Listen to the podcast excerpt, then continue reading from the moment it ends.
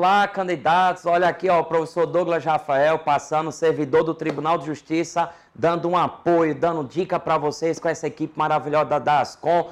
E aí estamos empenhados em ajudar vocês a dizer dica de hoje. Qual é a dica do direito administrativo? Olha só, o tema de princípios administrativos. Não podemos esquecer, princípios administrativos são os expressos e os implícitos.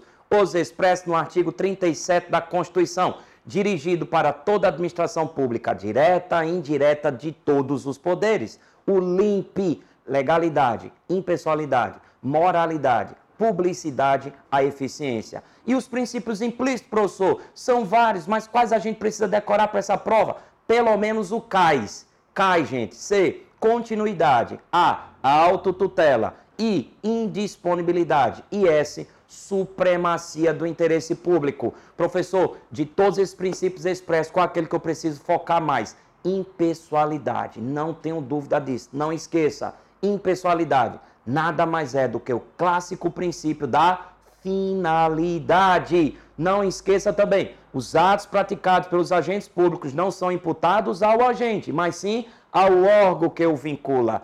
Esse é o famoso princípio da impessoalidade. Professor, e dos implícitos, qual é o princípio que eu preciso focar para essa prova? Supremacia do interesse público. Olha só, a IBFC é a banca que mais tem princípios da supremacia do interesse público, princípios implícitos em suas provas.